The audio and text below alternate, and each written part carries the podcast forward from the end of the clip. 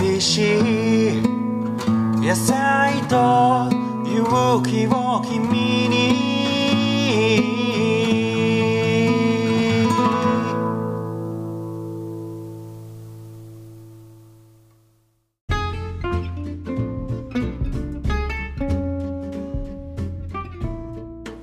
はいどうも、えー、有機農業系ポッドキャスト小農ラジオです、えー今日も土壌医の方に来ていただいております、えー今日はなんと首都圏土壌医の会会長の、えー高山明さんに来ていただいております。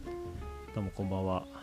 どうもこんばんは。高山です。ありがとうございます、あのーまあ、土壌医トークということで最近もう土壌医の方にいろいろ出ていただいて、えー話を聞いてるんですけども高山さんは首都圏土壌医の会という一番大きい土壌医の会の会長をやってらっしゃると聞いたんですけども。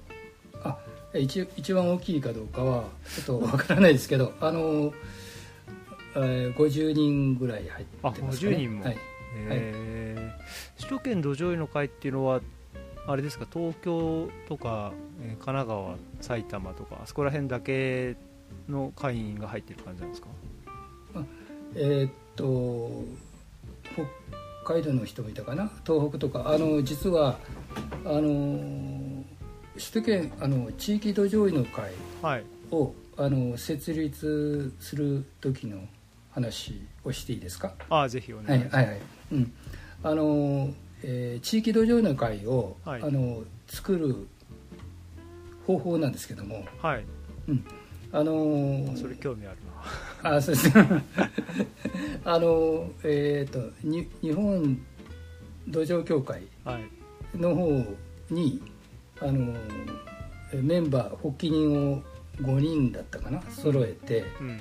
それであの規約を作ってはい。でその規約を提出してはい。認められれば、はい。あのに認可されるっておいうー。ことなんです。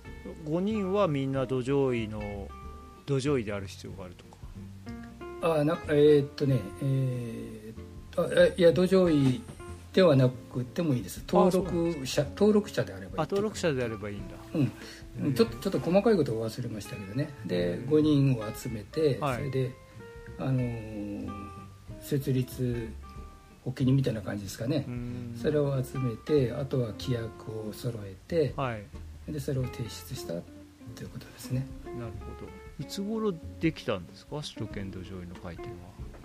えーっと今年で5年 ,5 年目に入ってますかね。5年目。はい、はい。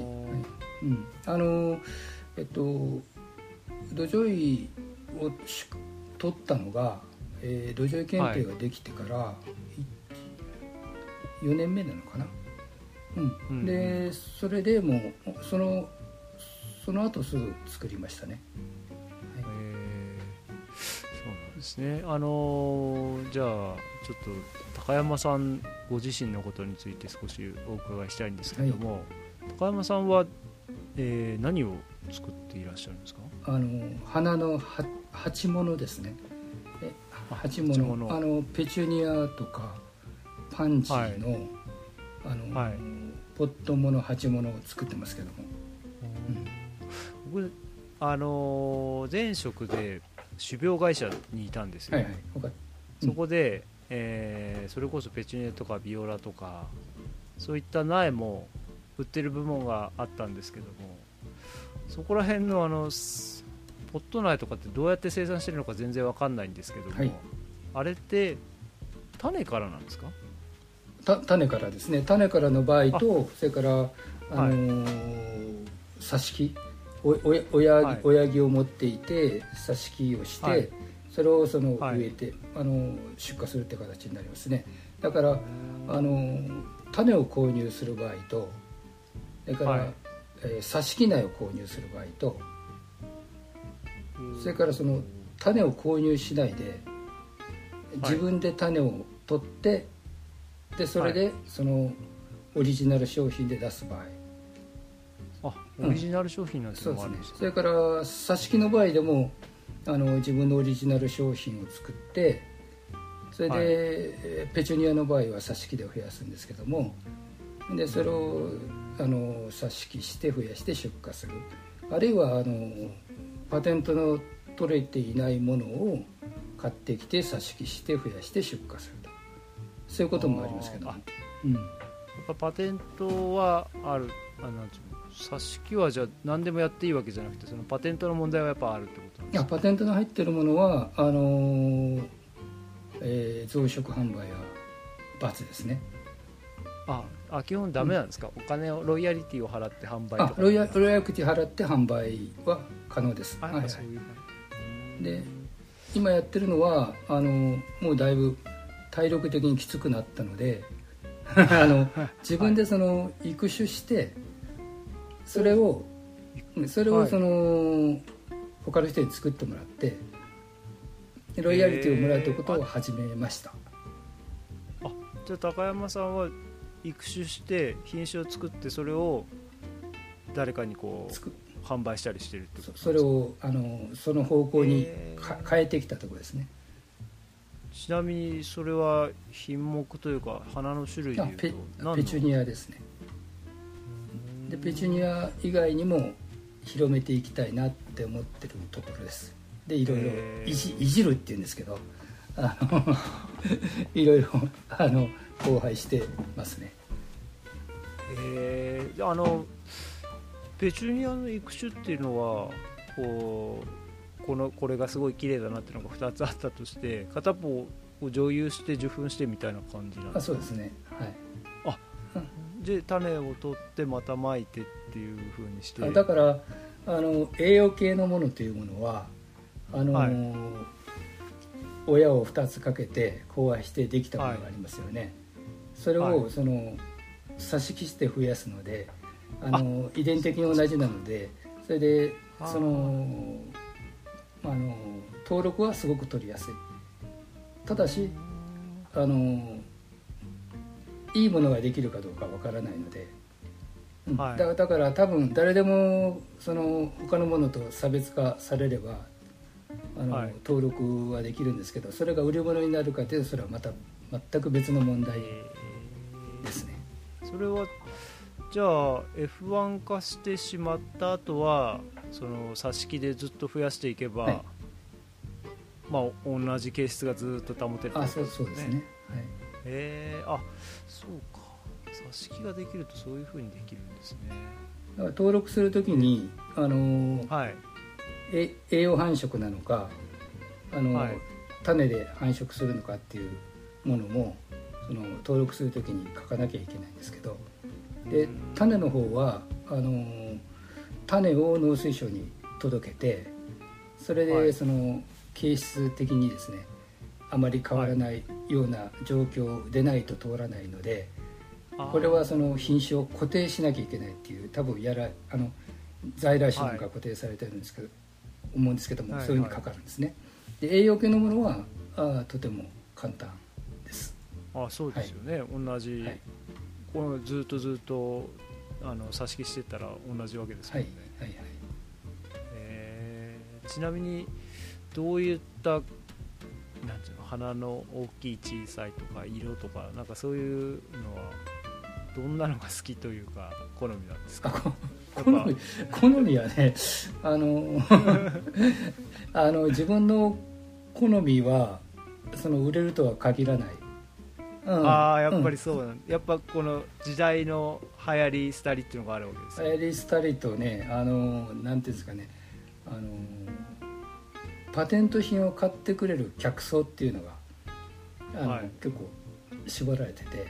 であパテント品で売るということになると、ペチュニアのワンポットを売る場合に、あのはい。普通のそのシベリア社から買った種を販売するとね100円ぐらいで売る,、うんじゃないですか。うん。で、うん。えっ、と育種してる人は200円では売りたいと思ってると思うんですよ、うん。あそうなんですそうねはい。そうそうですね。いろいろ手間かかって作ってきてますから。あそれから、うん、それを、はい。あのもう一回、ね、その焼却しなきゃいけないというか今までの努力をね、うん。うん。それで、うん。えーそうするとその200円でも100円のものと比較して200円でもそれに手が届くかどうかっていう話がありますよね。あそれだけ魅力的かどうか。魅力的かどうか。それからそうですね。それからその、えーそのお金に余裕のある人って言いますかね、そのガーデニングをやってる人たちがどういう方なのかっていうところを見ていくと、うん。あのまあ専業主婦の方とかそれから女性であれば勤められててその趣味が園芸あるいは勤められてて退職された方で、えーちょっとお金の余裕のある方が高いものを買ってくれる、ううん。んっていう傾向傾向ですね。あくまでもね。傾向があるのであのその人たちの好みに合わせなきゃいけなくって。で私の好みに合わせると、それはそうですよね。あのダメなので一応その最初は自分の好みでやってたんですけどもいろいろはい。聞いてそのガーデナーの人なんかの話を聞きながら、うんうん。あのもうだからハウスにあの親しいガーデナーの人を呼んできちゃうんですよ。ですすごい種類ができますから最初のところに、はい。でどれがいいですかって聞いてでうん。あとはあの売店の人も来てもらいますね、はい。で親しい人に来てもらって、これがいいんじゃないのとかいろいろ教えてくれて、はい、うん。でその辺を。ああ個人育種家の方ってそうやってやってるんですね。知らなかっいやみみんながそうかわかんないです。センスのある人はあの自分で選べますねでたへー。自分はセンスがないっていうのが分かったのでそう そうそうしてます、はい、最終的にでもなんかこれがいいかなみたいなのができたら、はい。個人で展示会とかそういうのをやってあの生産者を呼んだりとかするんですか？それともあいやいや。写真潜在写真で。まだねあのーそちら人に売るってことは最初考えてなかったんですよ。自分で作ったものを自分で売ろうと思ってたんだけども、はい。あのーまあ体力的なものとそのはい。生産量がどれぐらい、うちの規模すごくちっちゃいので、ううん。ん。で考えた時にその他の人に作ってもらった方がいいなっていうことになってうんただそれリスクもあるので、うん相手を選ばないと、うん。ええ。あのまあ変なもの変な生産物も出荷されて私の名前であのラベルにつくじゃないですか うちの屋号。が、はい。それがはい困るので、はい。それであの信用信用っていうかねあのこの人ならいいなっていう方に今んとこ出してる。まだ始まったばっかりですね。ああそうなんですか、うん。へえ。でも生産者からそうやって育種の方に転換する人っていうのは結構多いんですか？ベテランになってくると割とそういうことをする感じなんですか？鉢物業界っていやあのそういうことではなくてうーんとなんかそのなんですかね。そういうふうにやりたいよっていうことを興味を持っていろいろうん、だからあのいいなあでも、うん、私のその生産者の勉強会があるんですけどもはい。うん一人若い子ですごい人がいてはい。でビオラビオラペチュニアやってるんですけどもあの、はい。結構そのあのなんですかあの個人育種家のものがかなり今出てるんだけど、その中でかなりのシェアを取っちゃってますね、うん、まあブームがあるのでこれからどうどうなっていくかわからないけどもすごくヒットしてる人がいますよ、いやー面白い。いやもう育種僕はあの種苗会社にいたんですけども、はい種の生産の部門だったんですよね、だから育種の人とはよくこう交流してたんですけどもまあ育種ってものすごいたくさんの数の掛け合わせをやってなんかもうめちゃくちゃこう数があってその中からこういいやつを拾い出すみたいな。しかもそれが商品化されて売れる頃まで本当にそのその品種がまだ選ばれる品種かどうかみたいなのとかすごいセンスが問われるなと思ったんですけど。そうですねでも一番面白いだろうなと思いながら 自分には無理だなと思って見てましたけどもいいですね育あ種楽しい。楽しいことは楽しいですけど。そんなそんなよその儲かるもんでもないかもしれないけども、あうん。ーだからあの今はそのセンスという問題があるので、あはい。もういろんな人とつながって皆さんのご意見を聞きながら、うん。はい。あとは私からできることはそのなんだろうな生産してきてるので、まあ、脱サラして始めたんだけども、もう20年以上やってるかな。だからあの、はい。作りやすいとか。それからまあそれ大事ですよね、それから病気になりにくいとか、はいはい。うん。それから、うんその辺の視点は自分のその判断で全部やってる。で花のいうん。色とか、はい。そのふ雰囲気みたいなのはもう人にお願いしちゃうってことですね、えーそんなことやってます。そうなんですね。初めて会いました。個人主家の方っているとは聞いてたんですけども。ええあの始めたところですから。あ のね10年ぐらい前にちょっといじったんだけどもその時はそううまくいかなかったんですけど、今あれですねあのちょっとブームに育種のブームになってますね、あうんーそでいろんな人が始めて、うん。えー。ああこういう方法もできるんだと思って。そうすると、うん。そのできた品種には高山さんのその屋号なりなんかが入ってあのなんとか印のそうそうそう。パンジーとかビオラみたいな感じになるんですあそうですね。パンジー病はね、えー。まだあのえっと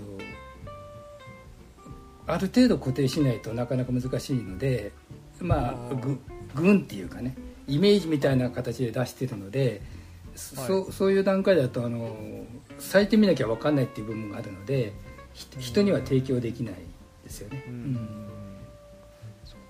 うん。そうすると売れっ子の人はその、うん。なんとか印を目当てにお客さんがこの人のがいいとかって言って買うんですか？この人ああのこの人がいいというよりもこのシリーズがいいとかこの品種がいいです。あの今あのインスタであのすごいんですよね。あのインスタあの花の業界は多分そのうん。育種とかやってる人はもうインスタもう必須必須というか。いやそうです、うん。あじゃあ高山さんもインスタでバンバンやって発信してるんですか？バンバンじゃないんですけど。最初やり方も何も分かんなかったんですけどあの若い人はいとかに教えてもらいながらね、あうん。やってますけどね、はい、えー。でも野菜と違ってやっぱ花はもう見た目がすごく大事だしやっぱりインスタでわーってなれば欲しいってなりますよね。それはあるでしょうね、はい、あとあのなんて言うんだろう。あのえっと消費者リーダーっていうんですかね。なんていうのインフルエンサーとかのかな。インフルエンサーななんかよくわかんないんだけど。いやいやそうもうそういう人がまさにインいてフルエンサーです。でも、その誰々さんのペチュアに惚れ込んだような人がどんどん宣伝してくれるわけですよね。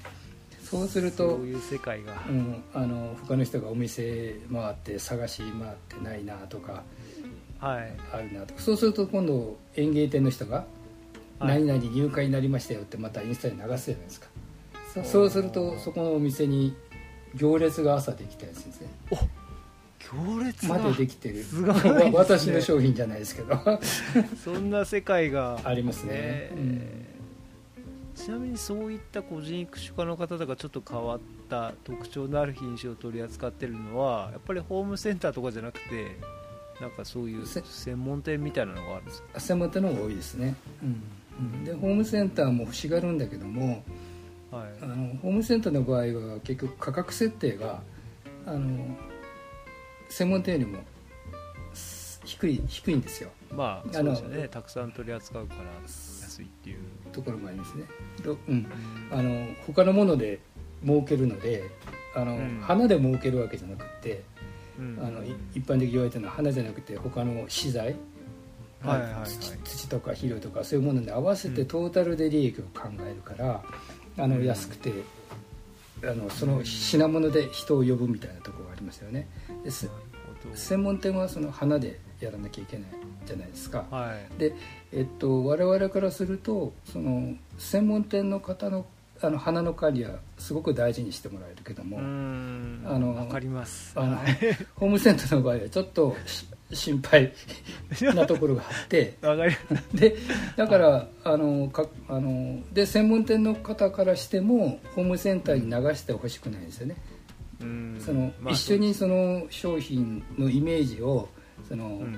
大事にしていきたいっていう気持ちにうん。なりますので、うん。うん。だからあの専門店の方と基本的には付き合いたいですよね。こちらもね、えー。ああの僕も野菜の苗をうん。販売してるんですけども、自分のハウスとあとは直売所みたいなので売ってるんですけども、うん。やっぱ直売所はもう置く場所自体がもう日当たりが悪かったり水もなんかもうずっとケースに入れて下から給水してまあ乾いちゃうんで そんなやり方してるからなんかひょろひょろっとなって。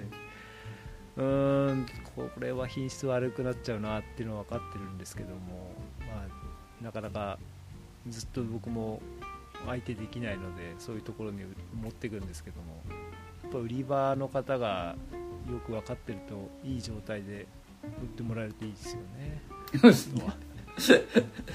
あのそう。一度ねあの近くのホームセンターで自分のが売ってて、ええ。うん、でちょっと気になったのでそこのお店で花柄取ったりしちゃって それでちょっとあまりにもどうこうしてほしいなって言ってそのお店の人に言ったんですよねそこの人に。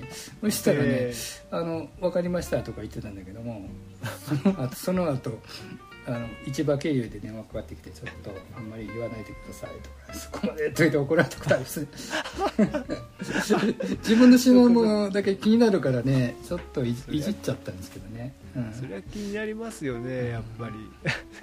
でもなんか他のお客さんから見たらあのあの人なんか 苗の花柄摘んだりとかいろいろいじってるけど何やってんだろうみたいな感じだったかもしれないです。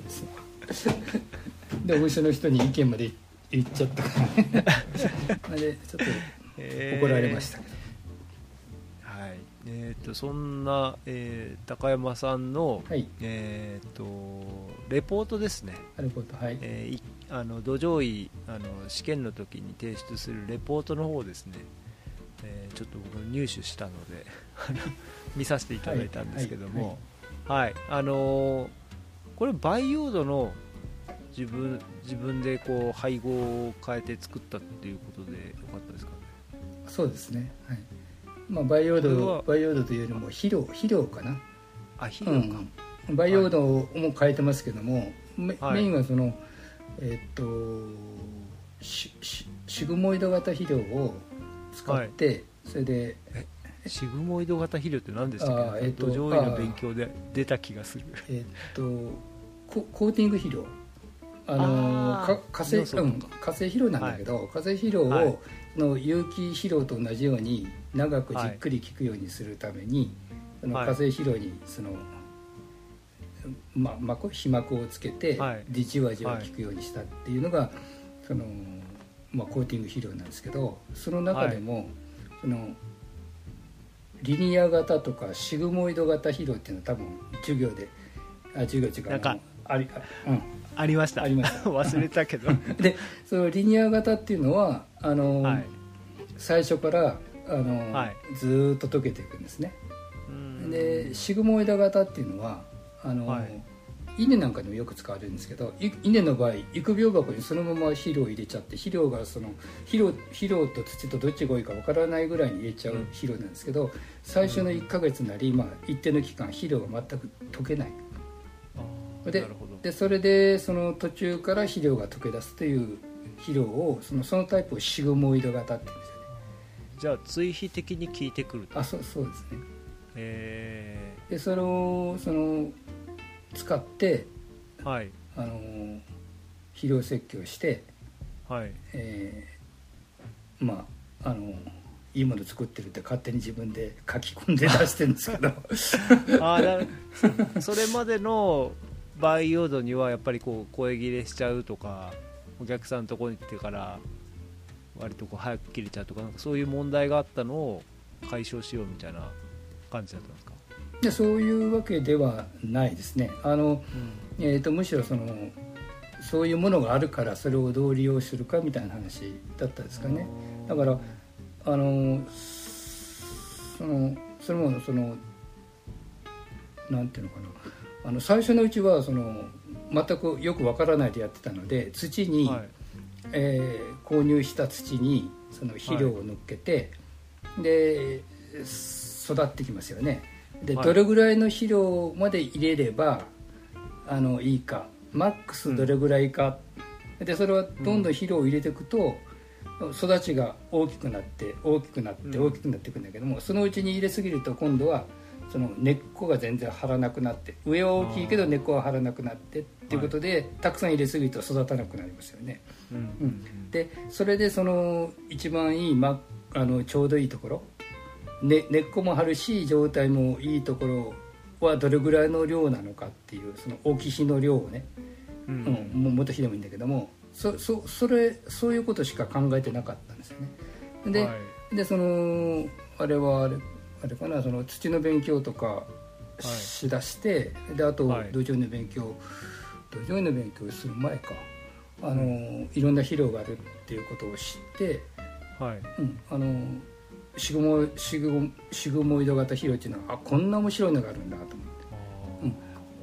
うん。そのななんで30日あ30日肥料が溶けない。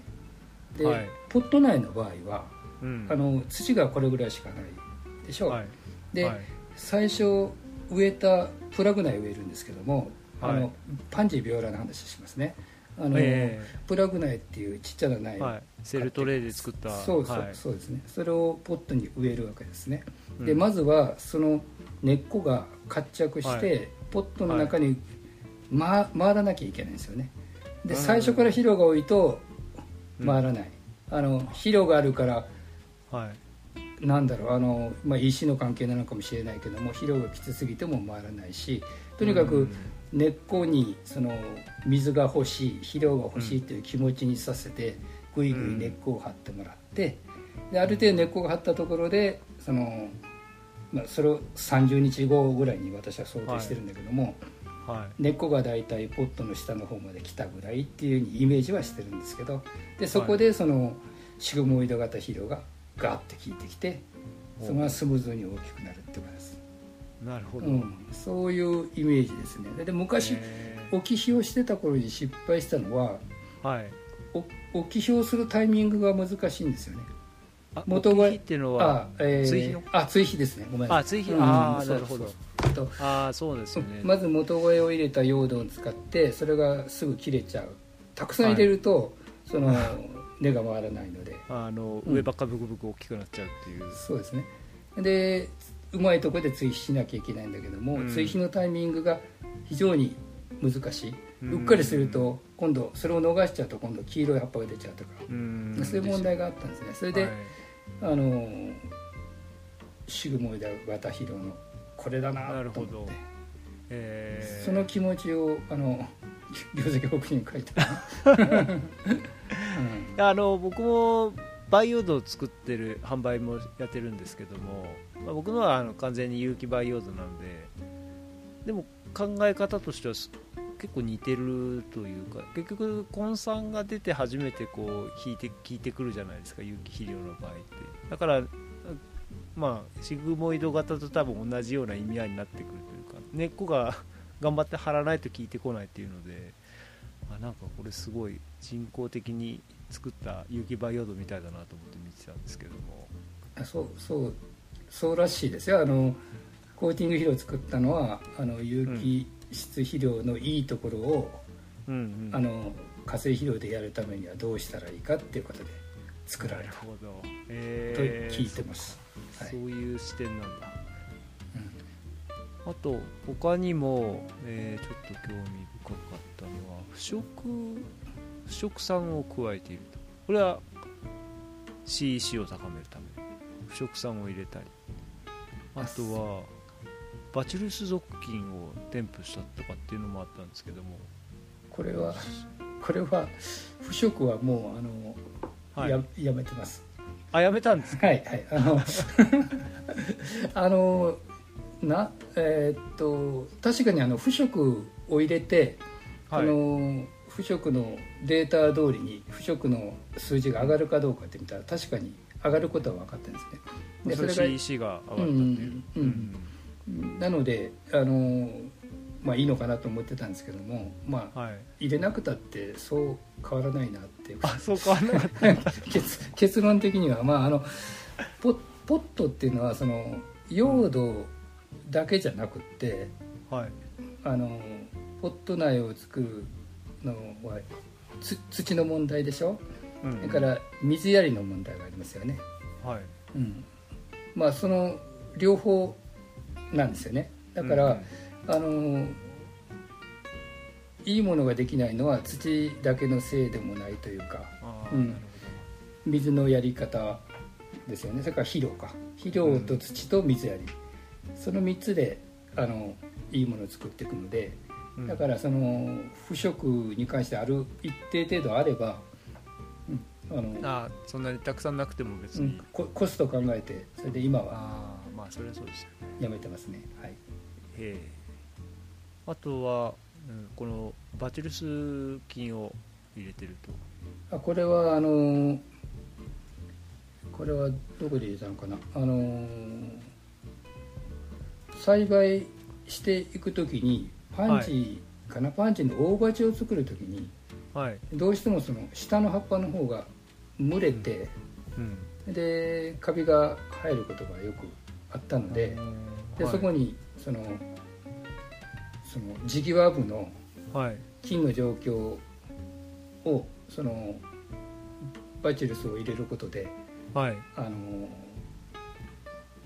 めめバチルスのが先にその場所を確保してくださいみたいな形で、先にこう優先しててもらってうん、こう抗菌みたいな。そうですね。それをその昔の作型で言うとあのあれかな。あの秋が来てうん。冬に入ってくるような時に乾きにくくなる時に、はいはい、うん、あのよく入れたりしてあましたね。ージメジ。メしてくるような時期ですね、うんうんうんへうん。でで今はあのその作型がえうん。変わっちゃったのではい、うん。あもうひああまり必ない要ないようになってますね。それそれまでに出荷してしまうっていう感じになってます。あなるほど。はい。いやー培養土ってなかなか奥が深いですよね。あの狭い空間の中で。なんていうのかな。もう土畑の土の状態ではないけどもなんていうのかな。あの浅くて狭少ない土でいかにその期間を健康に過ごさせるかみたいな物理性とか養分の肥料持ちとかうん結構難しいけど面白いですよね。そうですね。あのあと今大事だと思うのは水や,、水やりですね。水やりをその適いくらいい培養土でも水やりがそれに合ってないと多分うまくいかない、うんいやー水やりは本当僕も難しいなと思ってていまだにやっぱりうーんなんか目標はできれば夕方には水が切れてる状態にしたいなと思ってやってるんですけども。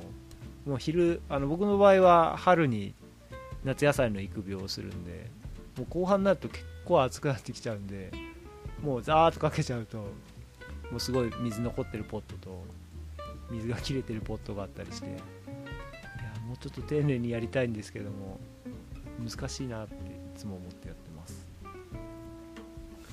高山さんは水やりはちなみにどんなハス口ですよね？さすがに。さすがに一個一個こうちょちょちょってやったりしてないですよね？うんとですね今今はあの私水やり、はい。あの全部やってるわけじゃないので今、はい。人に任せてるんですけどもええ。あのハス口でやりながら一つずつですよ。あ。大体全部あのである程度大きくなってもそのはい。なんていうのかなかん棒みたいあのアルミの長い棒にホースの先につけて、はい。でそのアルミの先にその布であその勢いをちょっとはい。弱めるようなやつをやって、穴開けないように。そうですね。だから最初のうちはハス口。それである程度株が大きくなったらもうそれでやる。そうすると一つ一つ見見れるのであの見ちゃうのでそうすると、あのーあこれはちょっともっとやらなきゃとかはい。あるじゃないですか。上が大きくなってるのとうん。ちょっと生育が悪いのとか。そのうん。色がちょっとそれそこだけ濃かったらそれは多分水が他のよりも少ないですよね。うんうんうん、な感じであの一つずつやった方がまあ、結果としては。あまあでも時間的には大変ですよ。だから小規 小規模だからできるのであの大規模な生産してる人はもうそれじゃ水やりは回らないでしょうね、いやーでも本当水やりすごい大事だなと思います、うん。なるほど。あのーちなみに土壌医1級は一発合格なんですか、いやいやそんなことないです。あのね あのねえっと、まず土壌医の検定制度ができたのが、はい。えーできた時に3級あに1級がなかったんですよね。ああうん。豊島さんも言ってたな、うん。で2級を受けて2級は合格して、はい。まあまあそんな難しくなかったんだと思う最初だからかもしれなうん。いでうんとね2年目2年目はあのーまあその頃もっとバリバリ仕事してたんだけどはい。あのー土壌医をどうしても資格取ってみたいなと思ってたんですけど、はい。であの試験そろそろ勉強しようかと思ったらその時かなあの試験がねずっとあの今今ずっと2月にあるんだけどその時だけなんか12月かなんかだったかな、うん。はい。であの勉強しようと思ったけど間に合わない。業績報告書だって 何何も準備してないような状況で試験に臨んだ臨む状況になったんですけど、はい。それであの受験しようかどうか迷ったんですね。恥ずかしいっていうんじゃないでもうん。ねあの受かるまで受験すると決めたんだからということでどんな試験問題が出るかも知りたかったのでうん。で受験しました。えで業績報告書も紙1枚ではい。真ん中に1行だけ書いて 何書いてとりあえず出さなきゃなんないから出したみたいな感じで。そうあの来年頑張りますって1行書いて 向こうもびっくりしたでしょうね。うんそうそう。それでその試験会場ではい。前からずっと業績報告書を、ね、こんな1センチぐらい書いてるとか最初だから初めいろんな人いいて見え見えたんですよ。すごいなと思いながら。で試験監督の人が私のところに来たからはい。1枚パッて渡したんですね、うんで試験監督の人は足が止まっちゃって あーやっぱりまずいかなと思ってちょっと上見上げたらはい。あのー私一行に「来年頑張ります」って書いてあるのを見てね見てうん。見て読んでてで私の顔見見たかったんですからね、うんうん。で上見上げたら目があってはそしたらその試験監督の方がいはい「うん分かった」っていう感じでうなずいて次。にへえ。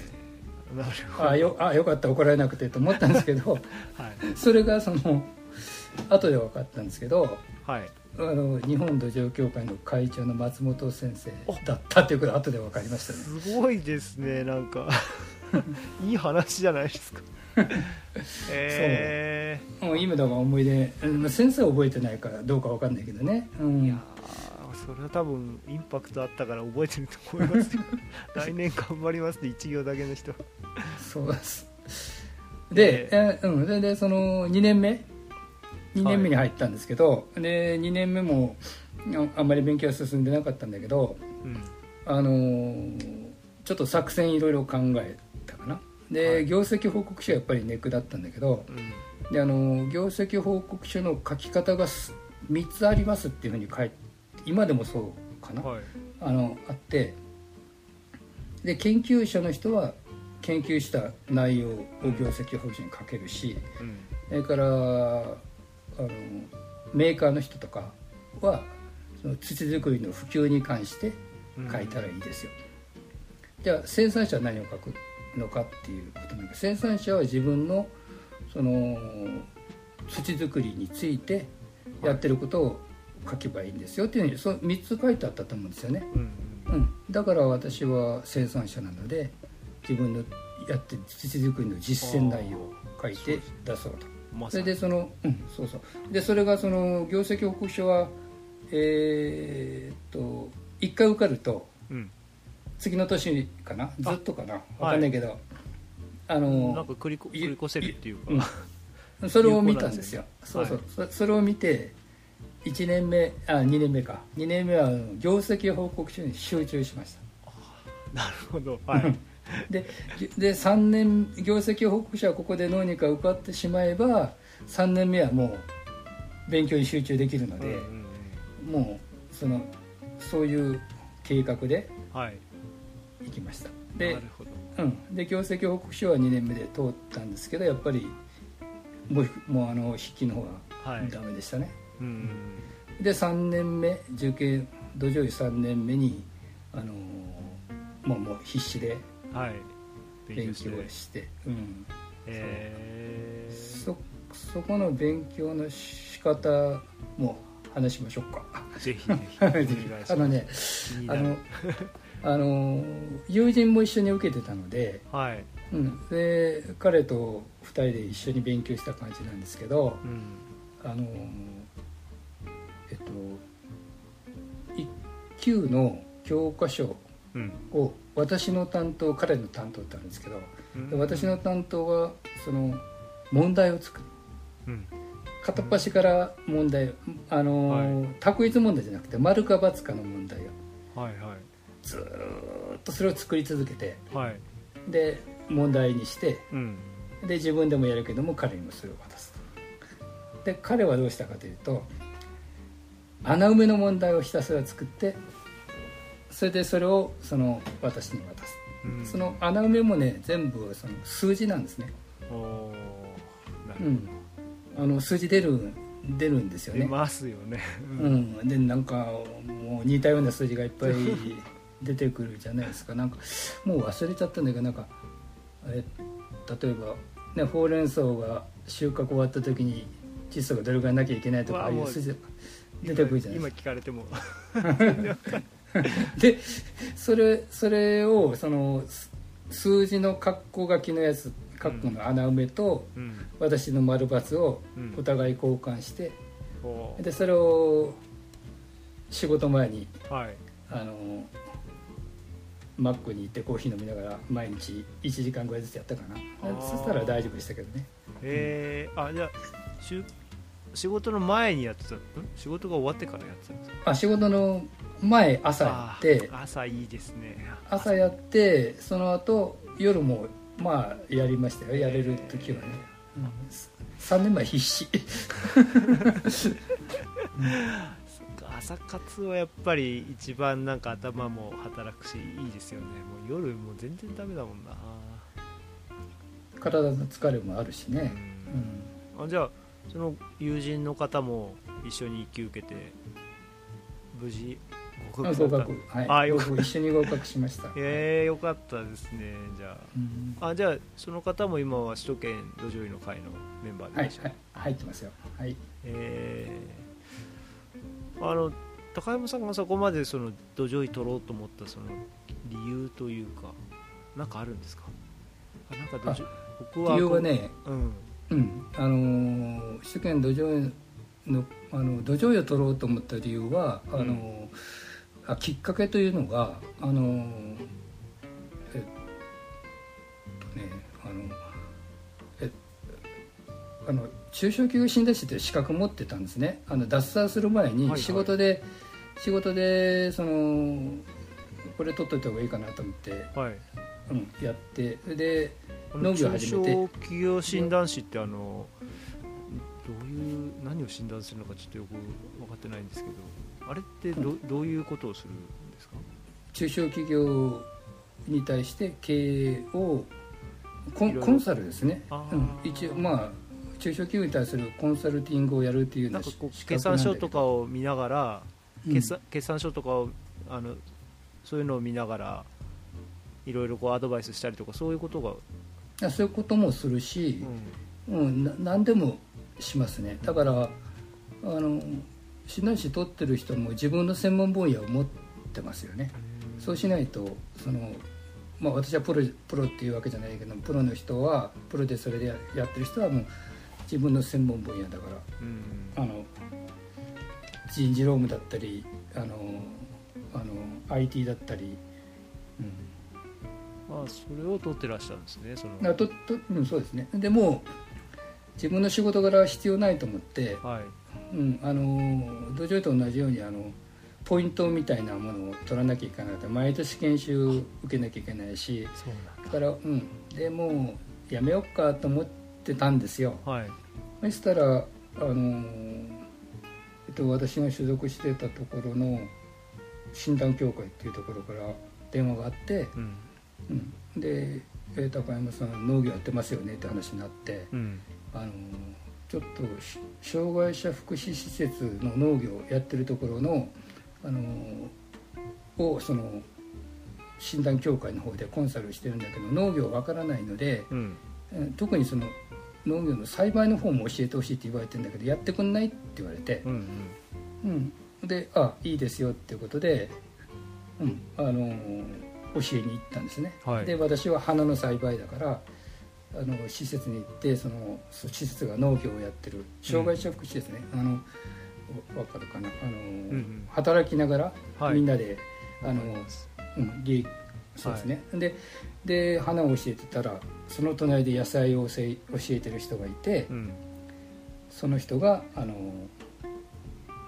土壌分析をしてその結果に基づいて何かやってるんですよ、うん。で横で見て何やってんだろうなと思ってそれですごくそれを興味をはい。持ちましたね。へー。これは何何やってそそれまでだからはい。窒素リン酸カリが足りてる足りてないでそれを足してやるっていうのをその分析してあるんで全然あの花の世界で全然考えてなかったのでうね、ん。でそれを興味を持ってでその施設っていうのはあの花をやるよりも野菜とかやってるやりたいって方が多かったので、ううんんでその障害施設障害者施設にそのえー支援するっていう仕事はなかなか自分に合ってるなと思ったんですけどそれをもっと続けるためにもその土壌診断によるその あの野菜栽培の指導を教えたいな教えれるようになったらいいなと思ってし資格を取ろうとした。ああ本当にじゃあその前職からのこうつながりの中でもっと教えれるようになるために土壌に取ろうみたいな流れだったんですね。あそうですね。土壌分析を知りたかった。そこからあうん、なんか新しい面白そうな世界があるんだなっていうのは見見させてもらってね。横で野菜の人のやることを見ててはい。興味を持った、うん。実際土壌医の勉強をされてうん。土壌医とってどんな感じです？なんか変わりましたか？うん、あのわか、うん、だいぶ変わりましたよ、はいあのい今は、うん。あのポットの中のその物理性がどうなってるかといういつもなんか気になりますよね。うん。今 今の土の中の状態どう,、はい。どうでどうなってるんだろうかって言ってね。うん。うん、あのこの世界いろいろ面白いので今はあの PF 値っていうところ、と水分の。うん、水分と植物の育ち方というかね、はい。その辺が興味を持ってますよね。へうん、で多分その土壌のその基礎エキソコ素ってあるじゃないはいですか、土で壌酸素ですね。酸素ですね、うん。それでそのどれぐらいがいいかっていう話あるんだけども、はい。あの最近気がついたっていうか、うん。あの水が入ってたって吸えるのと吸えないのがあーある、はい。ありますよね、はい。あの土壌の中にね、はいはい。うん、だからその土の中の植物が吸える水が一番多いようなうん。用土はどうしたら作れるんだろうなんて今そればっかし考えてますよ。どうしたら作れるんかなと思ってね。で多分混ぜるものによっていくと思うんですよね、ああはい、うんうんパーライトとかバーミキュライトとか、そういった物理性を整えるような資材ってことですか？そうですね。それをどう組み合わせれば一番いいのかなってなんか思ってますけどね、へえうん面白いですね、うん、だからた楽しん楽しんでますね。そう土壌医の人みんななんか結構そのまあ勉強は大変なんだけど楽しんでますよね。結構そうやって学んでそれを実際現場に生かすみたいなそうですね、実際首都圏土壌医の会そうやって50人ぐらいいらっしゃるって言ってましたけど大体の農家の方が多いですか？うん、いやえーっと首都圏の女の会の特徴とするといろんな職業の方がいらっしゃるってことだと思いますね、で東京の中心に東京近辺の人が多いんですけども、はい。まあサラリーマンが結構多いですね。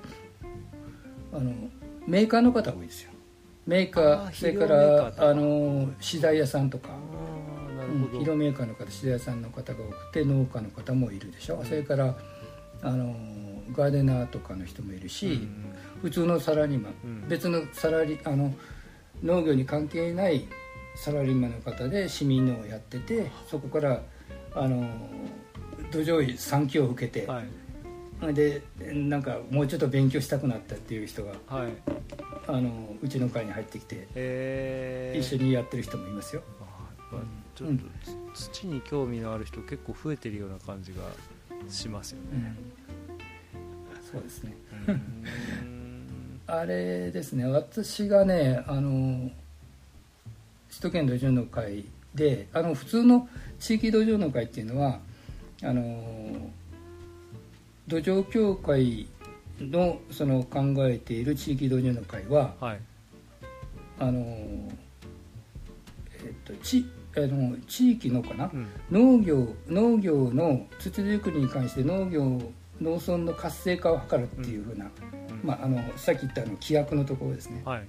うん、規約のところに地域土壌の会の規約のところの目的のところに、あのー農業農村の活性化を図るっていうのが最後の文言に多分出てくるんですけども、はい、うん。で私たちははい。そこがち、違うんですよ。であの去年の総会であのやってることと規約の内容を一致させたんですけども、はい。あのちょっと待ってください。今ちょうど見てるところです。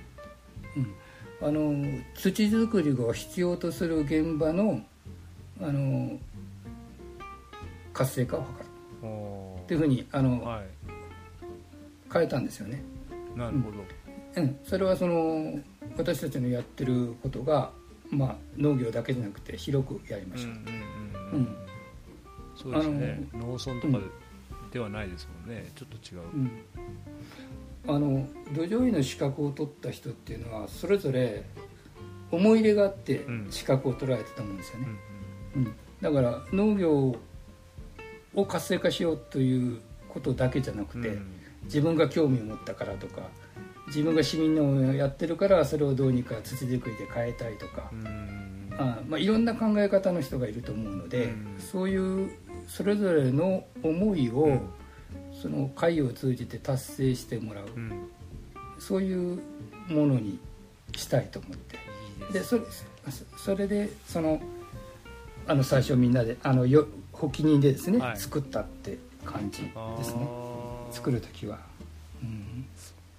あの今はちょっとコロナの影響もあって、うん。あんまり物理で集まったりする機会もないと思うんですけども結構そうやっていろんな業界の人がいると集まるとすごい話も盛り上がりそうな感じがしますけどどんな感じですか？コロナ以前はあの集まってやってましたね。うん。だからその当時はあのその現地研修会なんかはもう真面目な農業ですうんだからやっぱり農業が基本はいなので、現地研修会で行ってその首都圏なのであの学校の先生なんかも呼んでくれやすいんですよね、うん。だから東京農大の先生に来てもらって、はい。穴掘りでみんなではい。勉強して、えー座学で先生から話を聞くとか、うん。そんなことをやってましたけども、うんでそれとは別にその、えっと、市民農園なんかの土作りに興味のある人は、はい。研究部会っていうのを作って、はい。でそれに集まってきてそこでその小規模のはい。その農園は普通の農農家の農園とは違うだろうからそれをそのどういうふうに考えてたらいいかっていうのを研究する会を作って、はい。そう今見たら部会がうん。4つぐらいあるんですね、そうですね。今。地活用研究部会とか簡易土壌分析研究部会とかいろいろあるんですね。今動いてるのがまあ一つだけなんですけども。この小規模小補助。規模補助。うんそうですね。土作り研究部会、はい。えー。10 10今15人ぐらいいるのかな。じゃあ市民農園をやってる方がメインなんだ、ここいやいやそんなことないですね。あの農家の方もいっぱいいてみんな勉強の好きな方がいるのかな。あのきょきょやっぱり興味の方ですはよね、えー。うん。じゃあもうみみんでなで畑でああでもないこうでもないっていろいろ。やりましたね。やってますいいねね。はい、穴掘って。あはい。いいな。やりたい、うん。実際今年齢層でいうと若い人も結構いるんですか？いや若い人は少ないので、はい。課題ですよね、うん。若い人をいかに入れていくかですよね。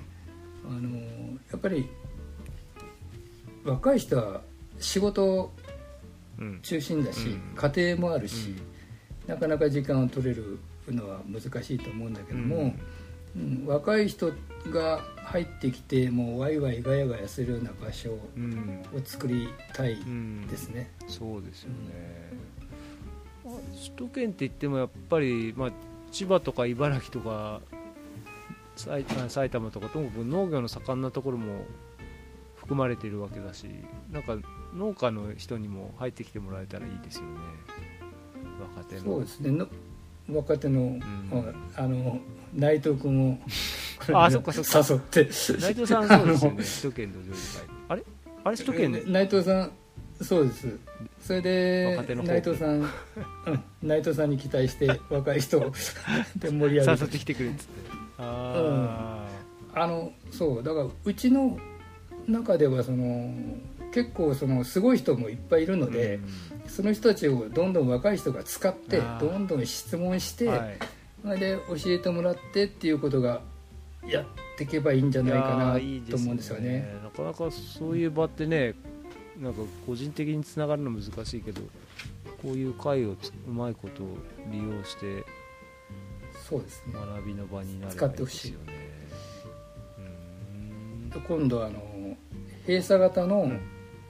あのホームページあのフェイスブックを作ろうって。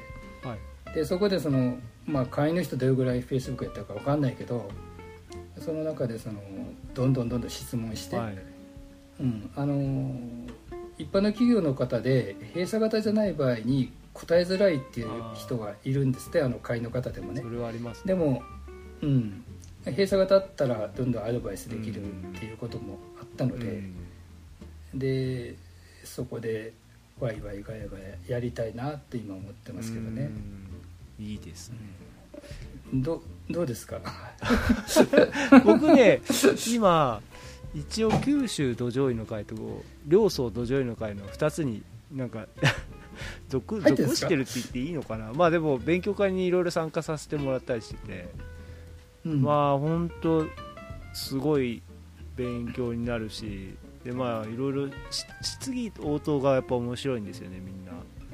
なんか質問がやっぱすごく冴えてるというか、あそういう視点かみたいな感じがあって面白いんですよ。でさらにあの僕小のラジオであの、まあ、ディスコードっていう、まあ、そういうなんていうかな。それこそ閉鎖型のコミュニティをやってるんですけどもそこで 今、まあ、内藤さんとかあの長谷川さんとかも入ってるんですけどもあの結構新規収納した人とかが土壌分析の結果をそこにポンと出すとですねみんな飛びついていくんですよ。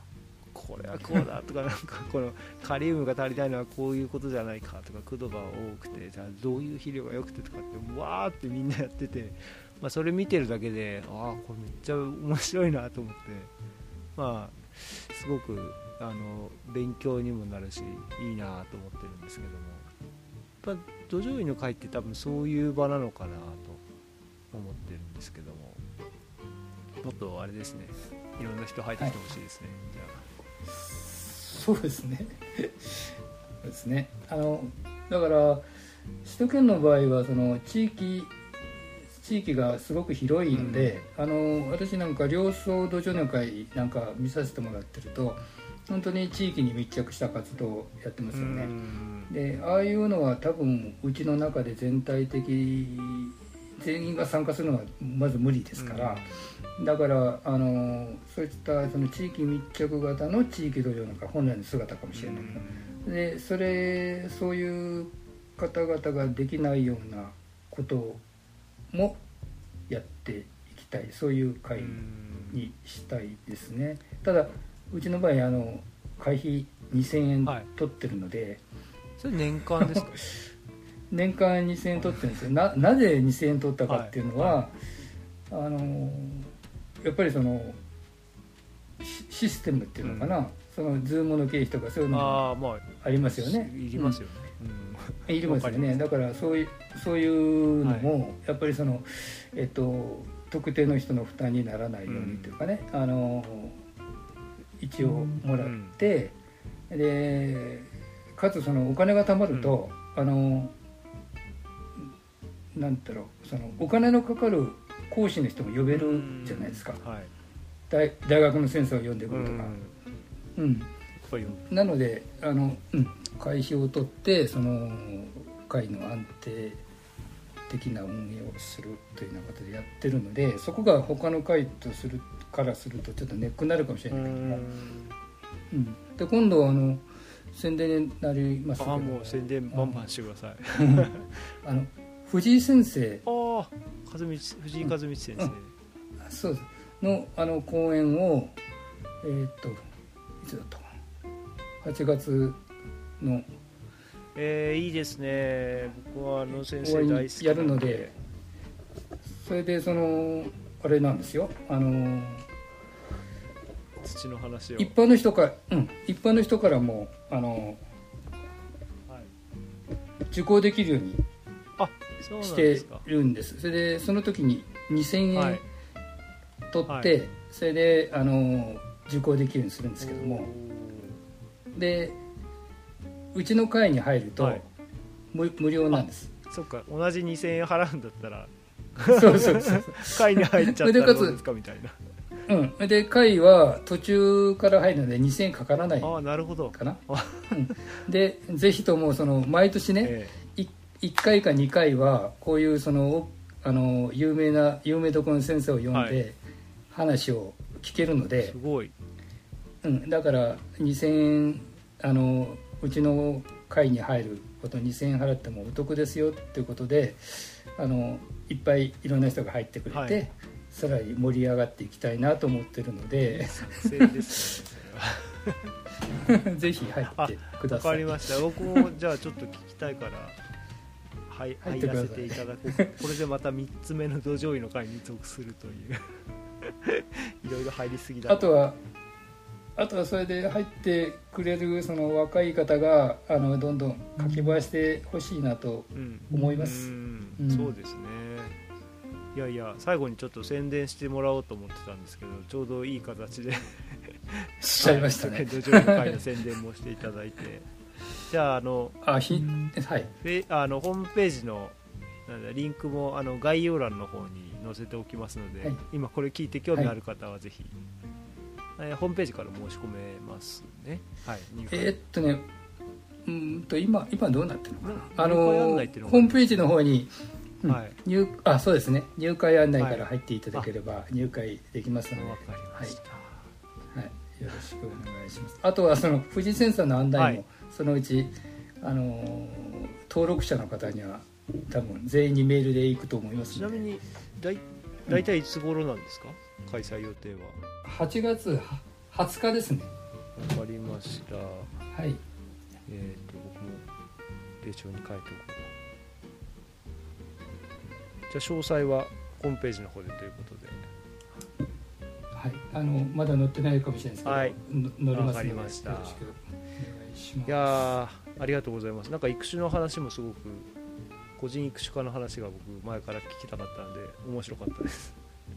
ぜひじゃあまたあれですね土壌医まあ別に試験ね土壌医持ってなくてもというか土に興味ある人だったらこれって入れるんですもんね。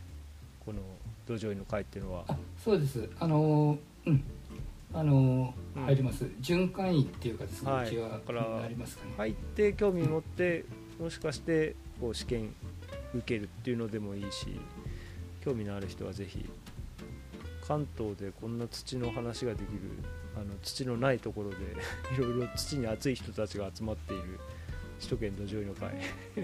そう。そうですね。ぜひあの興味のある人は問い合わせてみてください。全国どこの方でも 入れます。すね、はい、はい、ということで、はい、えー、今日は、えー、首都圏土壌医の会、えー、会長の高山明さんに来ていただきました。今日はどうもありがとうございました。ありがとうございました。はい、じゃあさよなら。さよなら。